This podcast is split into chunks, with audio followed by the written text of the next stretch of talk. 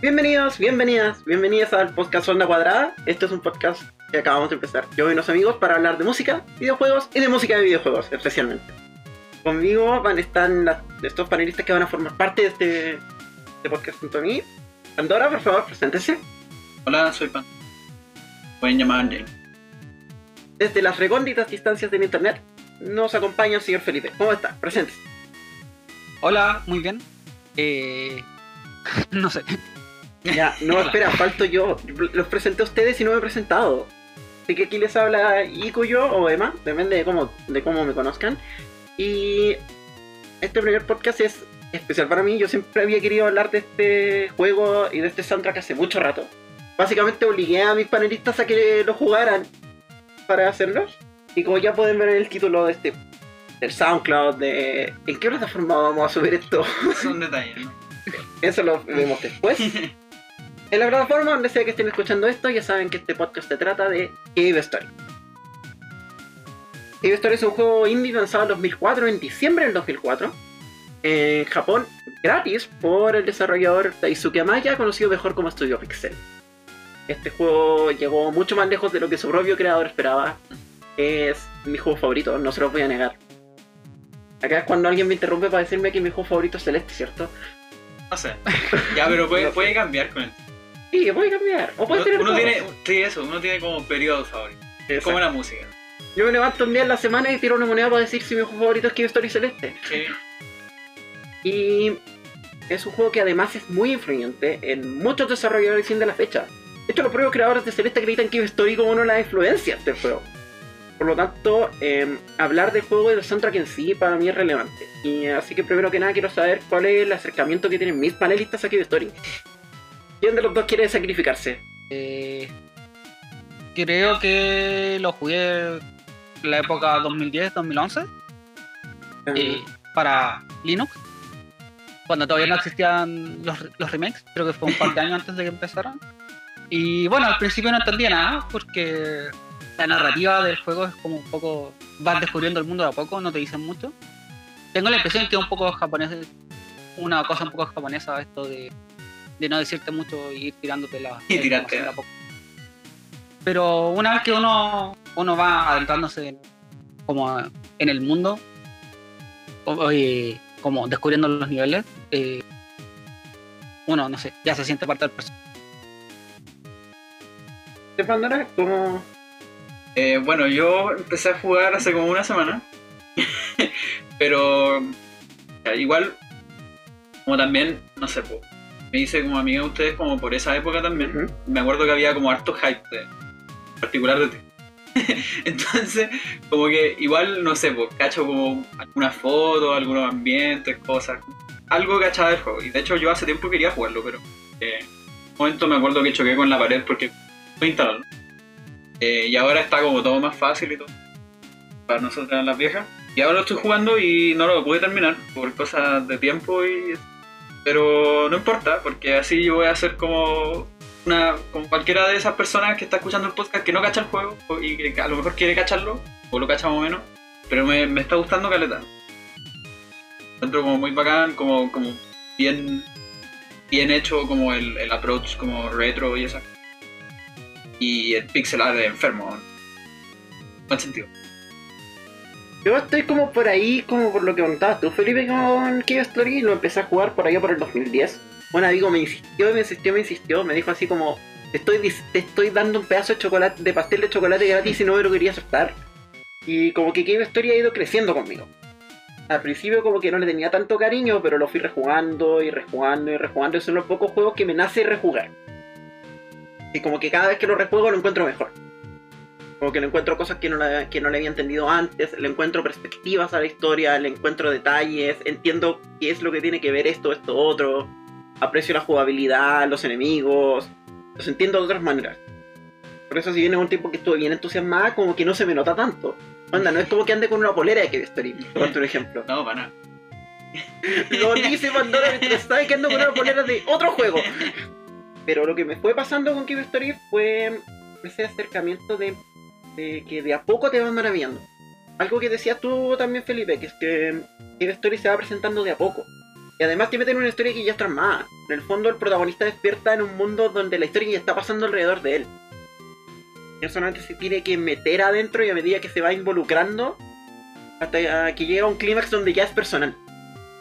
Y donde tú tienes que ser el que, el que se levanta y es un héroe. Ahora bien, este podcast no es para hablar de Cube Story, es para hablar de la música de Cube Story. Como contexto general, la música de Cube Story la compuso también el propio Pixel. Cube Story es un juego desarrollado por una sola persona, principalmente. Hay algunos detalles donde colaboraron algunas otras personas, pero casi todo el concepto del juego, composición, escritura, programación y todo, fueron creados solamente por Daisuke. ¿Cuánto se demoró? Demoró cuatro años. Bien.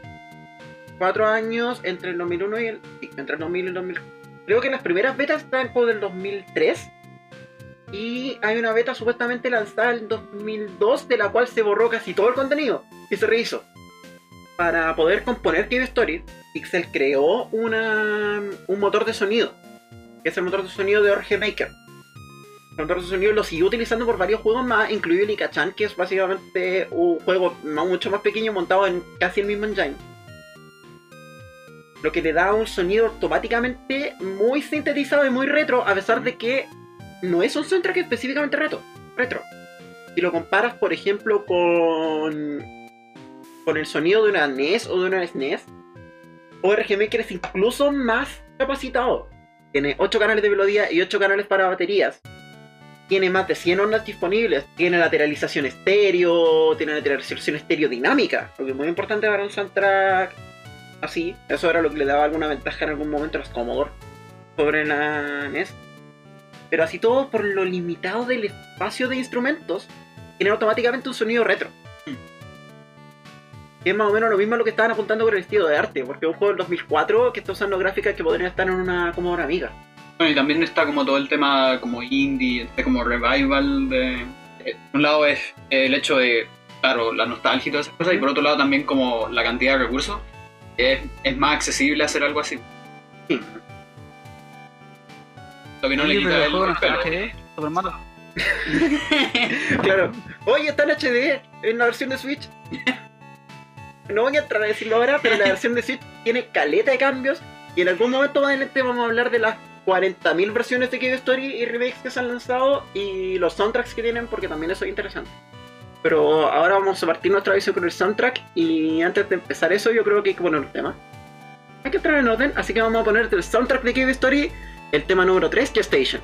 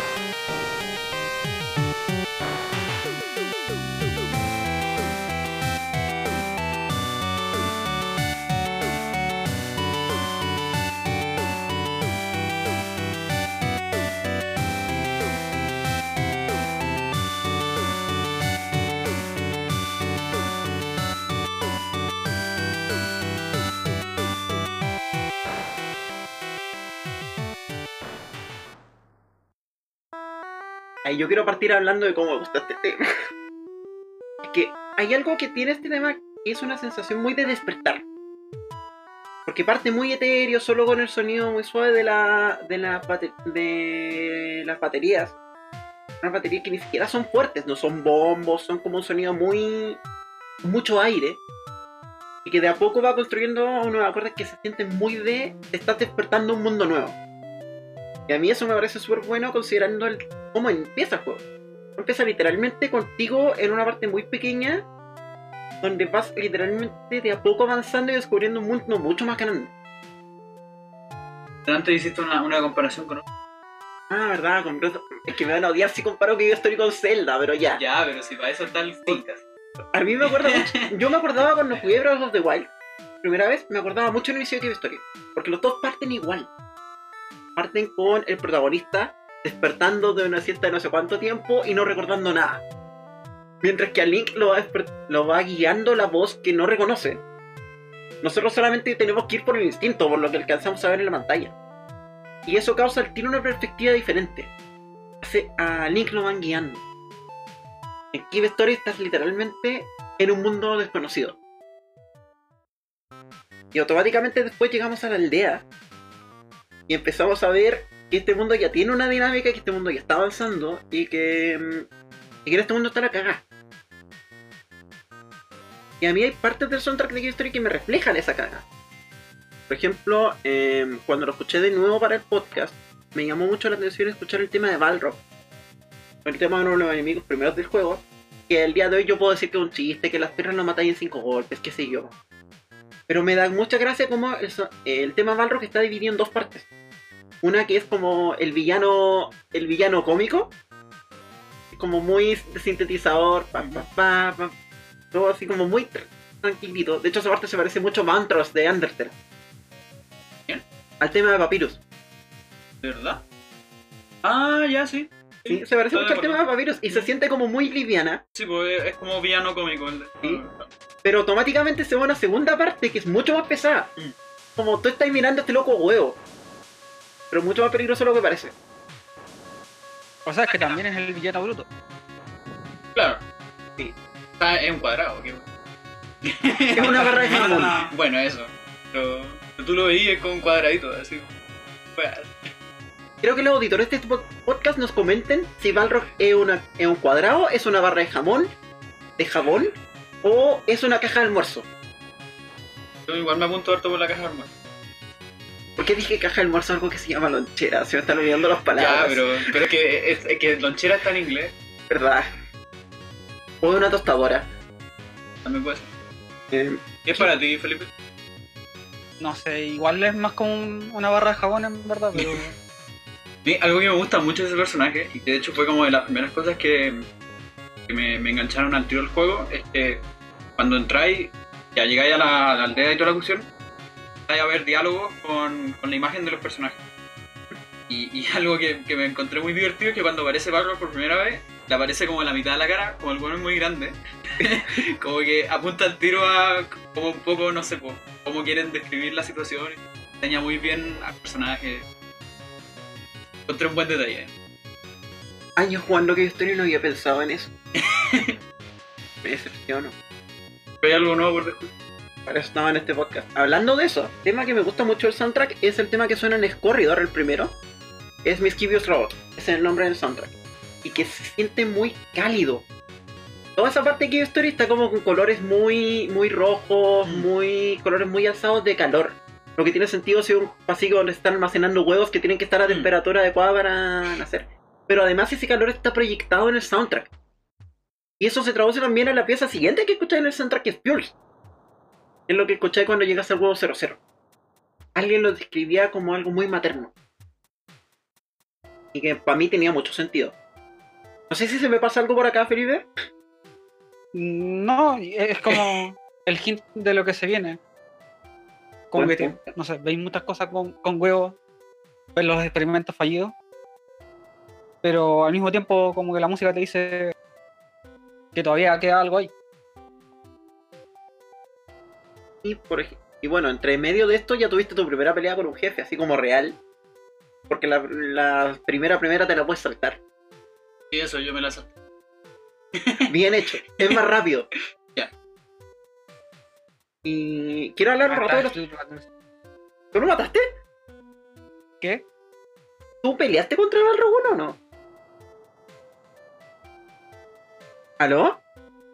Sí, sí, peleé contra. Ah, ya. No, no, no hables, por favor, que, es, que me da miedo que se haya No, no soltado la tecla. Y me pasa con los temas de jefe de Cave Story. A lo mejor esto va, lo voy a alargar solo la primera parte porque la segunda va más adelante. Me pasa mucho con los temas de jefe de Cave Story que siento que cada uno tiene una sensación de urgencia diferente al resto. Por ejemplo, el primero que escuchas que Gravity se siente como muy de, a la carga. Nada más que eso. Pero el segundo que escuchas, que es uno de mis favoritos del soundtrack, que es Eyes of Flame, como mucho más de esto es, esto es más personal y esto es más complicado. De hecho, cuando yo rejugué Cave Story casual para la Switch, me di cuenta que la asociación de soundtrack, eh, qué tema va para cada jefe, también tiene que ver con la complejidad mecánica del jefe. Los jefes que tienen patrones más complicados, por ejemplo la rana, que tenéis que saltar por encima y esperar a que abra la boca, utiliza su Ice of Flame, mientras que Toroko, por ejemplo, o, Igor usan tema, usan Gravity. Y esos jefes tienen patrones mucho más simples. Todo lo que hacen es seguir un patrón casi completamente definido y que te lo puedes aprender de memoria. El otro jefe no necesita que tú hagas ciertas acciones en un cierto, en un cierto patrón determinado para reaccionar de ciertas maneras. Y esa complejidad mecánica está trazada en Story.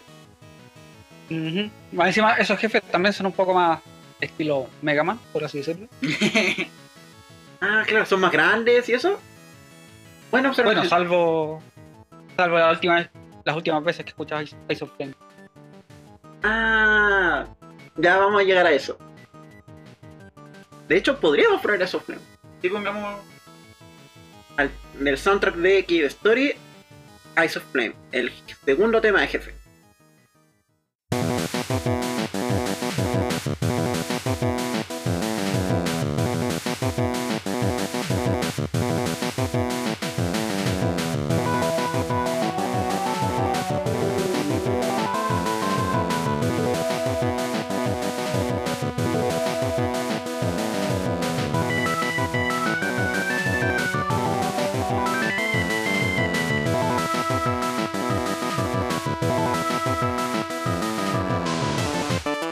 We'll be right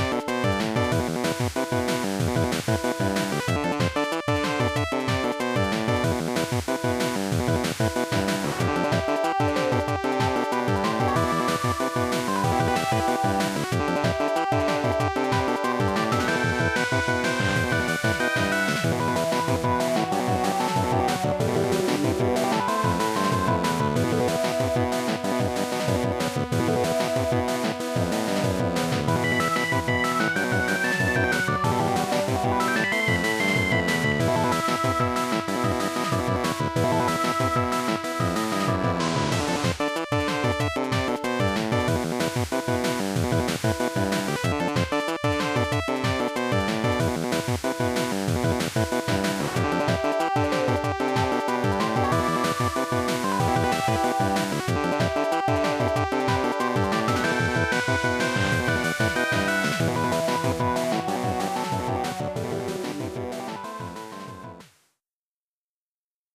Algo que acabo de notar, de hecho lo acabo de notar literalmente mientras escuchaba esto para el podcast, es el uso de las texturas que hace que usa Pixel en, la- en las baterías. Y se nota mucho en este tema. Casi todo el tema va con un hi-hat abierto. Y resuena mucho y se siente con mucho aire. Hasta que hay un interludio en el puente donde usa hi-hat cerrado. Ese cambio de textura automáticamente le da tensión al tema a pesar de que siga casi la misma línea de, de batería. Y ese tipo de detalles hacen que esta canción por lo menos para mí se sienta muy... que hay más en juego. Comparado con otros temas de jefe que están en el mismo soundtrack. En particular, yo de, de esta canción solamente me acuerdo del. del fue el primer jefe que me mató, que no, sé cómo, se llama, pero es como este, como tanque. Ese es el primer jefe que me mató y por eso me acuerdo. eh, y claro, pues como que sentía al tiro esa cuestión porque estáis como intentando entender qué hueá pasa, patrones más difíciles. Así que está como ahí. llamándote un poco a, al forzarte un poco más, no morir. O como que ahora, ahora me cae mucho lo que dijiste, así como cambio de batería. Esto, otro, otro detalle, otro tema como de jefe que hay que mencionar, y que me voy a saltar al tiro una parte importante del juego, a la que quiero volver después, es Operation, el tema de la pelea con el núcleo. El tema de la pelea con el núcleo es único en el soundtrack de Cave Story por varias razones. Número uno, en la única parte del soundtrack que usa tresillos swing, lo que da un sonido al tiro muy llamativo. Es muy parecido al tema de la Boss Battle 1 de Chrono Trigger. Y lo otro es que tiene un, usa un pack instrumental que es mucho más pesado y mucho más pesado escuchar. Sí, eso me, me- El juego en ese momento como que te llevó por una tensión climática, así como que llegaste a una parte que es súper buena, como, como que vais tú y Curly rompiéndolo todo nomás Claro. para adelante. Después te pasa por Geothermal que es como, aquí hay un misterio, aquí algo va a pasar. Y de repente llegáis a ese sonido y es como, aquí se viene el final. Yo esperaría que un montón de gente haya creído en ese momento que el juego se terminaba. Sea, yo igual lo menciono. Por lo menos que se iba directo a- al final. Me spoilearon que me faltaba más, así que... ¿Cómo te spoilearon? Tú seguiste esa parte. Quizás por lo, quizás por lo mismo como la, la, instrument- eh, la, la instrumentación es más pesada, como que se suelen escuchar más, más remixes, o sea, más covers. Mm, Puede ser. Tiene sentido. Como que YouTube esté lleno de, de versiones metal de todo. Oye, ojalá hicieran más versiones metas de Cave Story. Yo tengo que excavar entre 400 covers del soundtrack de Undertale para encontrar una Cave Story. Y a todo esto hay una curiosidad de la que me enteré hace poco. Que la quiero contar en este podcast. Que es Esperé toda la vida para contarlo. esperé toda la vida para contarlo. Que es sobre Yenka. Sobre el personaje de Yenka y sobre su tema. El tema de Yenka y el nombre de Yenka están inspirados en una danza finlandesa llamada Yenka. ¿Qué? ¿No leíste lo que puse en el Telegram del grupo del podcast? Estoy actuando. Ah, pero no, pues se supone que tú eres parte informada. Le recuerdo que Felipe no está aquí presente. No tenemos acceso a su cara para darnos cuenta y estar actuando. Tenemos que deducir todo a través de cómo habla. Igual que ustedes. sí, el problema es que Felipe habla siempre igual. Pero bueno, a lo que iba a contar es que el tema de Yenka está basado en una danza em, finlandesa que es tradicional, pero que se rehizo en los años 60 y donde llegó hasta estar en los rankings de los temas más escuchados en Latinoamérica y en Japón. No la voy a poner, pero voy a dejar el link en los comentarios, en alguna parte, para que la escuchen. de la página hipotética. Los comentarios de la página hipotética que aún no sabemos cuál es. Y aquí no sé si corresponde que hable del spoiler más grande de Cave Story. ¿El No, no, que creo a que todo el no. mundo? No, Oye, pero está bien. ¿voy a poner el tema o no? Como para que hagan la conexión. Ah, pongo Yenka. No sé. Lo que pasa es que igual pusimos un tema muy encima. Ah, ya. Yo por ahora lo voy a pasar, pero lo puedo poner de fondo. Ese es el truco. Oh, la magia de la tecnología. Sí. Oh, de veras. El tema que estamos escuchando de fondo en este momento. Ajá, eso era lo que estaba, Exacto, lo que estaba estamos sonando. escuchando de fondo Yenka 1. Ya, perfecto. Mm, No, yo creo que pasado o Pressure cambia mucho la estructura del soundtrack. Por un soundtrack que era muy alegre, muy vivo, Sí, pasamos a cosas como Quiet que son minimalistas. Muy minimalistas. Donde te queda claro que donde alguna vez hubo vida ya no queda nada.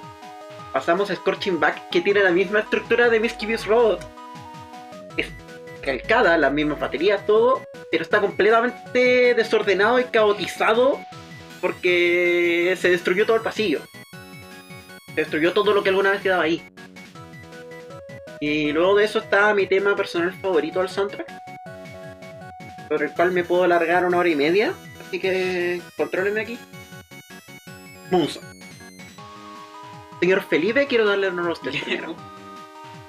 Eh. ¿Pero cómo? ya voy a tener que arreglar esto de inmediato.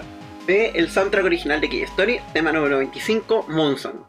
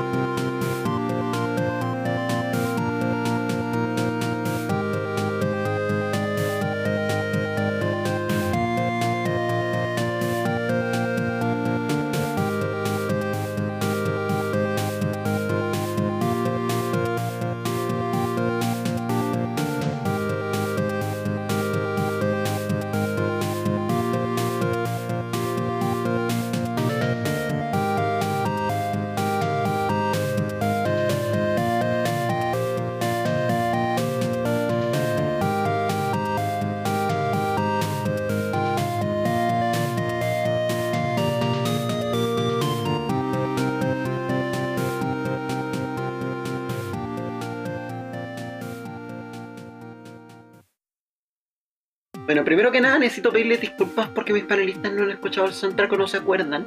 Sobre todo que no se acuerden. Yo todavía estoy indignada.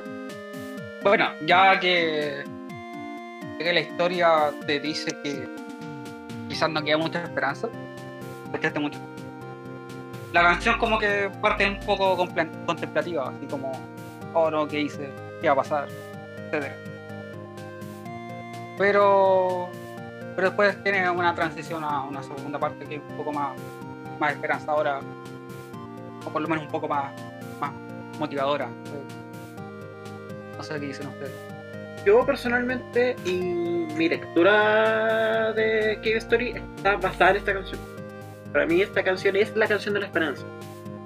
En el momento del juego en el que todo parece perdido, en el que el único personaje vivo con el que te encuentras te pide por favor que te vayas de la isla con él y lo olvides todo. En el momento en el que se murieron todas las personas por las que estabas luchando, el momento en el que tu mejor amiga dio su vida por ti. El momento en el que todo el juego parece perdido suena esta canción. Te das cuenta de la re- realidad de la isla. Ves la luna. Y como que parece que no te queda otra que dar la pelea. No te queda otra que salir adelante y luchar por esa mínima posibilidad que a lo mejor puedas tener tu venganza. Para mí Cave Story se trata mucho de eso. De pararte y ser un héroe. Y de como voy a Apaguen- regrabar apaguen eso sus- y voy a silenciar el celulares. teléfono. Por favor. Señores Voy a regrabar todo eso. Nos faltó el video de segurito. Oye, así que pasa todo eso, ¿no? Oh, no. Este podcast tiene spoilers de Cave Story. Sí. Deberíamos avisarles antes. Y eso, eso tiene que estar como en. Yo creo que tiene que estar como en la descripción del podcast. Sí. Va a tener spoilers de todos los juegos de los que hablemos. Qué imposible hablar de los soundtracks sin spoilear, creo yo. Sí. A menos que sea como un juego sin historia. Ah, no, ni siquiera, porque en verdad todos los juegos son experiencia. Incluso si no son historia. Exactamente. Como que te comí un poco de esa experiencia si se la decía a alguien antes de vivirla. Pero. Tampoco es como que sean malos, o sea. No. Pero lo que voy en el fondo es que, que la gente vaya como sabiendo. Sí, sí, lo saben. Sí, nuestros auditores son personas inteligentes que saben Sí. esas cosas. Sí. Yo confío en que nuestros auditores lo son, a pesar de que todavía no tenemos auditores. Bueno, y yo iba diciendo de Moonson, me pasa mucho que lo siento como la canción de la esperanza. Para mí es el símbolo de lo que Cave Story quiere contar y de lo que quiere hacer. Para mí no es gratuito que Cave Story te pregunte preguntas que un juego normalmente no te preguntaría. Te preguntas, ¿quieres evitar una pelea con un jefe? Con un jefe que acabas de ver que secuestró a una a un, a un niño completamente inocente que no tenía nada que ver y así todo puedes elegir saltártelo. A mí nuestra idea es que el juego te pregunte si tú quieres ir o si quieres abandonar la isla en el momento en el que podrías. A mí es importante porque me da la impresión de que lo que quiere Cave Story es que tú conscientemente elijas la decisión correcta. Quiere que tú deliberadamente digas no, yo no me voy, yo sigo peleando. Y eso para mí está reflejado en esta canción todo el tiempo. Esa es la canción que más he escuchado el soundtrack de Story. Y de hecho la canción que viene en el soundtrack es la canción del final malo. es exactamente Sí, lo sí, contrario. ¿Y decir que hay? Y si dices Ya. que te vais, suena una canción horrible que básicamente te suena una canción así, casi que el juego te está juzgando. Mm. Dice, no te importó nada. Ándate, chao. Y de hecho como que el final malo te lo dice, así como en un momento te dice, y habrá soportado la isla la superficie y los ataques del doctor. Pero eso ya no te Y cierre, por favor. cierra por fuera. La verdad es que luego de eso no escuchamos mucha música nueva hasta que pasamos a, la a las partes finales del juego. Ya las partes finales del juego, el juego toma una perspectiva mucho más compleja, se pone mucho más dinámico el soundtrack. Escape, que es el tema de la última cueva del juego, tiene un sonido mucho más desafiante. No necesariamente difícil, pero desafiante. Bueno, de hecho las plataformas son, son más desafiantes. Exactamente, el No plataforma me pareció la estructura que llevaba hasta el momento. sí, cambia mucho la estructura. Cambia la estructura de gameplay. Finalmente llegamos al final final, el clímax del juego, donde nos enfrentamos en una seguidilla de, peleas a tres jefes. es la única parte donde suena Ice of Flame. Y yo quiero decir por qué suena Ice of Flame con Misery. Porque nosotros habíamos concluido ya que las peleas donde sonaba Ice of Flame son las peleas donde hay más tensión, donde hay más juego personal. Y todo el rato el juego te está diciendo que va a tener una pelea con Misery y nunca la tienes. Solamente la es tienes al la, final, la loca esta. del pelo azul. Ya. O verde dependiendo de si está mirando el sprite o al recuadro de la pantalla. Ah, Misery tiene como, como harto del. Puta, se llama el. Puta, si se meten a TV Tropes, se llama como, como Dragon, el, el trope, que es como el, el personaje malo, que no es como el jefe de todo, ¿Mm? pero es, es el que te encuentra es el que te encuentra más. Por ejemplo, no sé, Darth Vader en Star Wars no es el más malo, no es el. No es el Ah, ya comprendo, sí. no, no, no es el, no es el emperador, pero es el que te encuentra más, es como el, el peligro más cercano. Y de hecho, la entrada de Misery también es como muy imponente. Se teletransporta, ni siquiera ese... Balrog tiene que romper la puerta. Misery llega y se teletransporta adentro. Y va y se roba un mímica y no le importa nada. Y todo el rato es eso. Misery aparece, amenaza con que va a hacer algo y en vez de pelear directamente contigo, te tira algo encima. Eso hace que cuando al fin llegas a tener la pelea con Misery es como... Al fin esta cuestión va a pasar. Después de esa pelea con Misery viene la pelea con el mismo doctor. Con varias formas de hacerlo. Y finalmente llegamos a la pelea final del juego. Que tiene también uno de mis temas de jefes favoritos. Y yo creo. Y yo sé que Pandora no ha escuchado este tema. Y que quiero que lo escuche. El soundtrack de Cave Story, tema número 34 y final. Last Battle.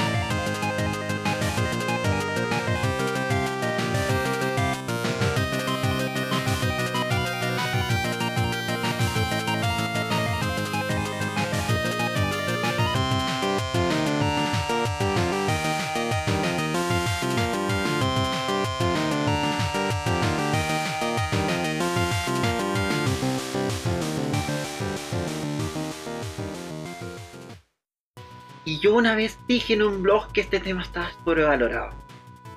Oh. Me arrepiento. Saludos, saludos a Isol, que yo sé que está escuchando este podcast. Y yo sé que lo va a escuchar. Eh, me pasa mucho con la Battle, que lo que comentaba hace un rato mientras lo escuchábamos. Este tema está casi completamente compuesto por progresiones de acordes ascendientes o descendientes. Esto causa, por ejemplo, que la progresión en el coro o la progresión en el, en el inicio del tema sienta muy de alzarse el desafío y muy tensa todo el tiempo porque estáis pasando de disonante a disonante.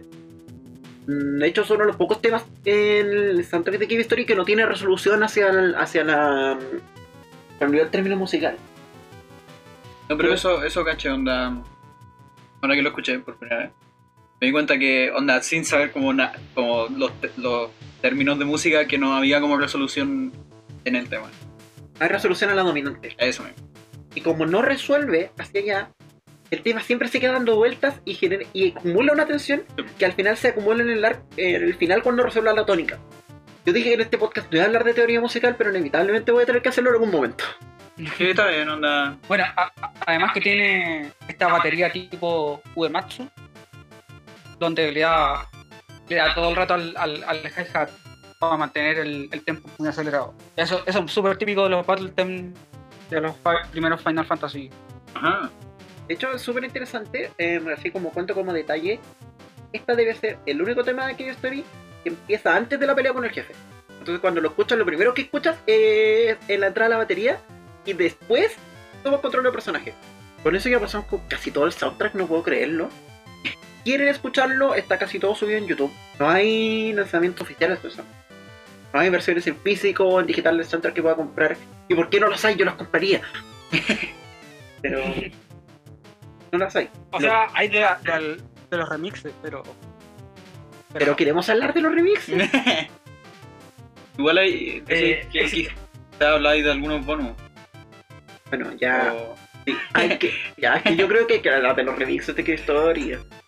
Story los ha- se ha porteado para WiiWare, para DSi, para 3DS. Se relanzó en versión 3D, para 3DS también. Y se porteó el año pasado para Switch. Y además está la versión Plus disponible en Steam. Es decir, son como 5 o 6 versiones, donde solo ha salido o en PC o en consolas de Nintendo. Y cada una de estas versiones en algún momento ha dicho, ¿sabéis qué? Vamos a rehacer el soundtrack. De WiiWare, que fue el primer port que se hizo de Cave Story, rehizo el soundtrack. En un momento yo quería... Ah, de quién era el compositor. Oye, pero para. soy lo peor. ¿Lo hizo. ¿Lo hizo otro loco? Sí, encima? lo hizo... Ah, ya. bueno, por eso. Tengo que... eh, como no me acuerdo los detalles. Jan Van de, de Cruisen, que me parece que ha trabajado en otros juegos, por lo que veía hace algún tiempo, hizo la, es un port del soundtrack de mm, Qué historia para WiiWare, que trató de dar un sonido más como de SNES. Y la verdad es que es un soundtrack bastante malo, por decirlo menos. Ahora bien, yo escuché que una buena parte de por qué el soundtrack es malo, porque lo lanzaron malo en la versión gringa por problemas técnicos. No es que el, que el loco haya compuesto un mal soundtrack, es que el soundtrack suena mal porque lo programaron mal.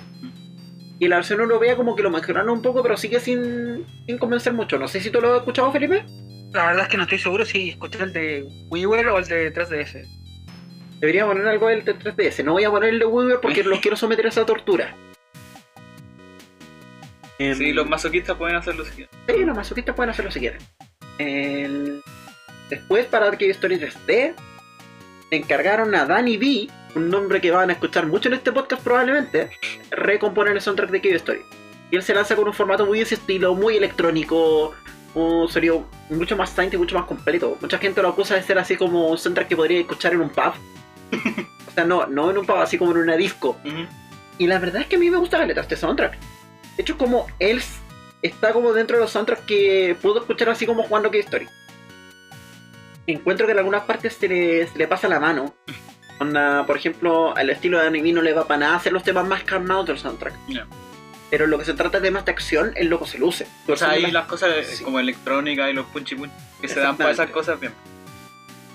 Danny B tiene harta historia con esto porque lamentablemente los ports de Cave Story lo hace Nicalis. Y Danny B tiene varios atados con Nicalis que de hecho lo llevaron en algún momento a que el loco sacara los soundtracks que había hecho para el Super Meat Boy. Y cuando Nicalis lo relanzó tuvo que contratar compositores para hacerlos. No le tengan mucho cariño a Nicalis. otra cosa es que el sonido del soundtrack es como. ¿Cómo decirlo? Como más 3D. Sí. Mm. Es- Es más estéreo, está como más planeado para los audífonos. Sí, te da como un sonido más, más, más dimensional. Pero. Ice of Flame no. No está a la altura. Ya, te- mira, te, te lo puedo discutir con las Battle, pero tienes razón con eso. A mí me gusta caleta la versión de las Battle de este soundtrack. Pero sí, los battles. Bueno, Sí, las fotos las hay. Después, el artista Dan Dustin Wiki debió haber practicado la pronunciación antes. Mejor conocido como Rushjet 1. Es un artista de chiptune bastante popular en YouTube y en otros lados. Se le encargó de hacer, o de hacer, completamente el soundtrack de Cave Story para formato de NES. Y lo hizo. Ese soundtrack viene incluido en la versión de Nintendo Switch, incluido incluso en un mini CD. Que de hecho lo debía traído, pero no lo traje. Y la verdad es que es un soundtrack bastante bien hecho. aunque sí peca un poco de ser un poquito muy fiel, pero considerando los desastres que habían hecho algunos otros cuando intentaron alejarse, casi lo agradezco. Es un soundtrack súper bien logrado y transmite muy esa sensación de, esta vez sí como de indie intencionalmente retro. No, en verdad es un soundtrack bastante recomendable, se disfruta harto. Igual lo vais a encontrar como muy parecido, pero eso, yo creo que es un logro técnico bien interesante. Parto de eso que dijiste antes de que era intencionalmente retro. Siento que muchas veces hay compositores que como que quieren ser retro, pero como que como que están como en ese como, como limbo en donde como que, que sí, como que no, pero como que no se, como que no se casan con el término. Y, en el fondo como que uno igual cacha esas cuestiones como en la en, en, el soundtrack en el fondo. Y es como que, ya, pero es retro, no es retro, quiere serlo, no quiere serlo. Y, y como que igual te saca un poco como de la inmersión del juego a veces. Y finalmente me queda hablar del soundtrack más raro en la historia lanzada de Cave Story. Estoy hablando raro, raro. Dentro de, la, de las actualizaciones disponibles para la versión de Nintendo Switch de Cave Story, Ridiculon, que es un grupo. Eh, es ¿Cómo un... suena? Ah, ya voy. Ridiculon, que es el grupo, por ejemplo, que compone para Nicalis. Por ejemplo, para las secuelas de los Final, de los Final Isaac. Ellos relanzaron el soundtrack de Cave Story en un estilo extrañísimo para un soundtrack de Cave Story. Lo relanzaron rockero. Por lo tanto, sacaron un soundtrack completo rockero para Cave Story. Yo jugué Cave Story con ese soundtrack y debo decir dos cosas. Número uno, no le va al juego para nada. Ni con calzador. Así, aunque le metas un sopapo, no le va. No entra. Y tiene algunos problemas técnicos más o menos graves. Encuentro que está mal producido, por ejemplo. Pero yo lo escucho y me da la sensación de que los locos la pasaron en la raja grabando. Una, tiene un aire así como de que los locos se pusieron a escuchar el soundtrack, lo escucharon tantas veces, lo disfrutaron y grabaron encima. Así como si se hubieran juntado en una tarde a sacar Claro. el soundtrack completo que historia. Si bien no es lo que a mí me gustaría que hubiera en un, en un relanzamiento de Cave Story, a mí me parece bien que exista. Está como ponerlo en el reproductor de música. Claro. Sí. En, el fondo es un buen álbum, pero es un mal soundtrack. Por decirlo así, porque soundtrack implica Oye, que, que tiene que estar relacionado con la acción, darse durante el juego, etc. Pero eso no significa que sea un mal álbum. ¿Todavía la gente usa reproductor de música o...? Yo Eh, tengo celular sí, personal. puta, yo escucho en mi compu. Bueno, Yo, de hecho, ya que estamos en eso, voy a poner un extracto de parte del soundtrack de Ridiculon, un tema que ya escuchamos en este podcast, de la versión de Ridiculon para que Story Plus de Nintendo Switch, Eyes of Flame.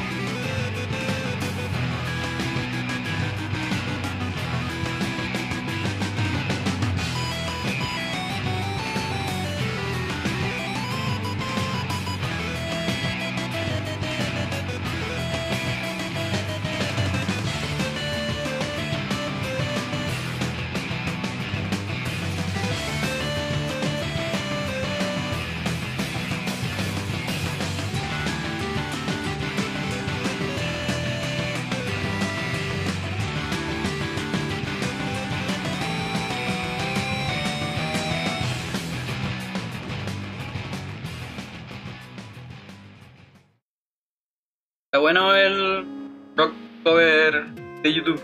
Sí, el rock- es, es muy rockero YouTube. Tienes razón. A, a mí también me parece, parece interesante. Bueno, como fan de este tema, claro, como soundtrack no, no tiene mucho.